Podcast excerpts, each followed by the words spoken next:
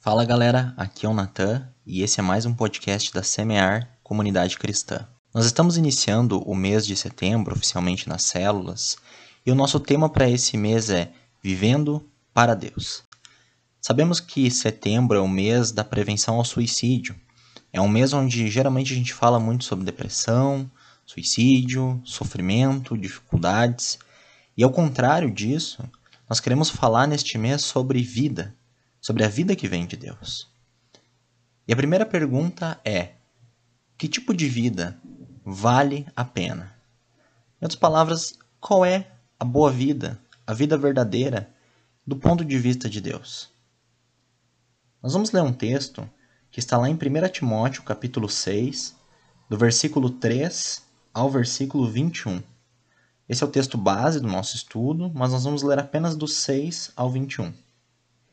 De fato, a piedade com contentamento é grande fonte de lucro, pois nada trouxemos para este mundo e dele nada podemos levar. Por isso, tudo que comer ou com o que vestir-nos, estejamos com isso satisfeitos. Os que querem ficar ricos caem em tentação, em armadilhas e em muitos desejos descontrolados e nocivos, que levam os homens a mergulharem na ruína e na destruição, pois o amor ao dinheiro é a raiz de todos os males. Algumas pessoas, por cobiçarem o dinheiro, desviaram-se da fé e se atormentaram com muitos sofrimentos.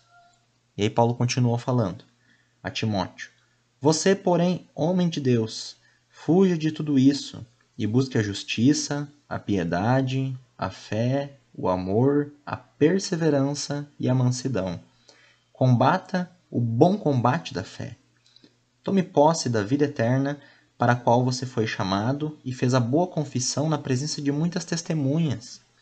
Diante de Deus, que é a tudo da vida, e de Cristo Jesus, que diante de Pôncio Pilatos fez a boa confissão, eu lhe recomendo: guarde este mandamento imaculado e irrepreensível até a manifestação de nosso Senhor Jesus Cristo, a qual Deus fará se cumprir no seu devido tempo. E aí Paulo apresenta um louvor a Jesus, nós vamos nos dirigir para o versículo 17, onde ele diz assim a Timóteo: Ordene aos que são ricos no presente mundo que não sejam arrogantes, nem ponham sua esperança na incerteza da riqueza, mas em Deus, que de tudo nos provê ricamente para nossa satisfação. Ordene-lhes que pratiquem o bem, sejam ricos em boas obras, generosos e prontos a repartir. Dessa forma, eles acumularão um tesouro para si mesmos, um firme fundamento para a era que há de vir, e assim alcançarão a verdadeira vida. Nós vamos ficar até aqui. É verdade que todos buscam essa vida verdadeira, essa vida com sentido, com propósito. Também é verdade que poucos a encontram. A causa dessa falta de sentido para viver, dessa falta de propósito, de não termos uma vida plena, é o pecado. O pecado original de Adão e Eva, que nós também continuamos a pecar, ele deturpou a natureza humana, ele deturpou toda a criação de Deus. Porque nós somos criados para Deus, para vivermos um relacionamento com Ele, para o servirmos, para o amarmos. E pelo pecado, nós morremos e fomos separados de Deus. A Bíblia, é claro, não apenas faz o diagnóstico, como também aponta a cura. A cura para isso é Jesus. Pois, como diz em João 14,6, ele é o caminho, a verdade e a vida. Mas a Bíblia ela não nos dá somente essa resposta que nós poderíamos dizer que é abstrata. Ela também nos mostra como essa vida verdadeira que nós temos em Jesus funciona. E ela nos mostra isso nos relatos, como o relato da vida do próprio Jesus e os relatos que temos da vida dos apóstolos no Novo Testamento. Todos esses exemplificam a vida verdadeira do ponto de vista de Deus. E com o texto de Paulo a Timóteo não é diferente.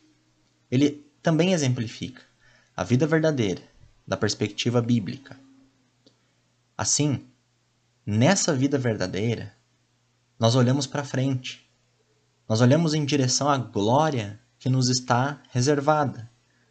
Como Paulo diz, ele fala que a vida verdadeira está lá na frente está na era que há de vir, ou seja, a vida verdadeira está lá nos céus, está na glória que Deus tem preparado para nós. Mas é claro, nós, os que cremos, já começamos a experimentar os primeiros frutos dessa vida transformada a qual temos acesso em Jesus. Por isso, nós cristãos vivemos buscando valores que o mundo despreza e rejeitamos, nos recusamos aquilo que tenta nos seduzir. Nós passamos a detestar o pecado que amávamos e a amar a santidade que nós estávamos indiferentes para ela. Tudo isso porque nós entendemos em Jesus onde está a nossa satisfação. Essa é a vida verdadeira, a verdadeira vida cristã. Nós também não cedemos ao desconforto e ao sofrimento que tem abalado tantas pessoas. Nem tentamos fazer da terra o nosso céu porque nós queremos mais do que tudo correr a corrida de fé que nos foi proposta por Jesus. Na vida verdadeira, nós não estamos de férias nesse mundo. Nós não estamos buscando tornar esse mundo o nosso paraíso, porque o paraíso já nos foi prometido e aqui nós temos uma missão deixada por Jesus. E a nossa missão é sermos discípulos e fazermos discípulos, sermos igreja e edificarmos a igreja do Senhor. Na vida verdadeira, na vida cristã, nós lutamos contra nós mesmos, porque há um conflito dentro de nós e lutamos para que possamos amar a Deus. Além disso, nós nos entregamos, como Jesus se entregou naquela cruz, pelas vidas que ele já comprou com o seu sangue. Nós nos colocamos em posição de servos, porque entendemos que o nosso Senhor viveu a vida verdadeira como um servo. Na verdadeira vida cristã, nós vivemos um compromisso sério, como o casamento sempre deveria ter sido e esse compromisso que nós temos é com a igreja e com nossos irmãos. Queridos, muitos que já olharam para si mesmos e viram as dificuldades da sua natureza humana, que olharam para a sua realidade, que já tentaram viver essa vida verdadeira, que já se esforçaram, que conheceram o caminho, desistiram. Mas a palavra de Deus nos mostra em Romanos, no capítulo 2, dos versículos 5 até o 29, que somente aqueles que persistirem em fazer o bem alcançarão glória, honra e paz. E serão louvados não por homens, mas pelo próprio Deus. Note que o texto não fala aqueles que tiverem sucesso em fazer o bem, mas aqueles que persistirem porque nós cristãos somos caracterizados pela luta, não necessariamente pelas vitórias que temos, mas pelas lutas que travamos.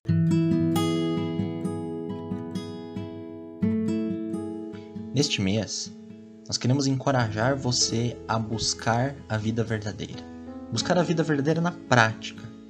Porque conhecimento que não se tornem objetivos costuma não sair do papel. Então queremos te convidar a definir objetivos bem específicos para que você alcance neste mês, que te ajudem a estar um pouco mais perto dessa vida verdadeira com Deus.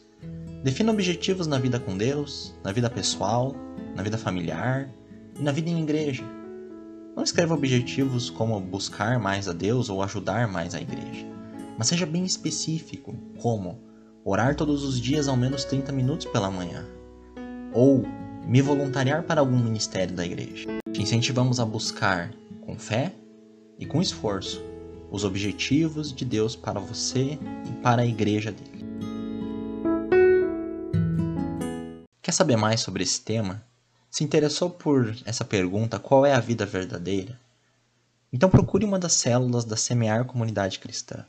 Nos procure no Instagram, nos procure no Facebook e nós vamos avaliar qual é a melhor célula para você. Que Deus nos abençoe.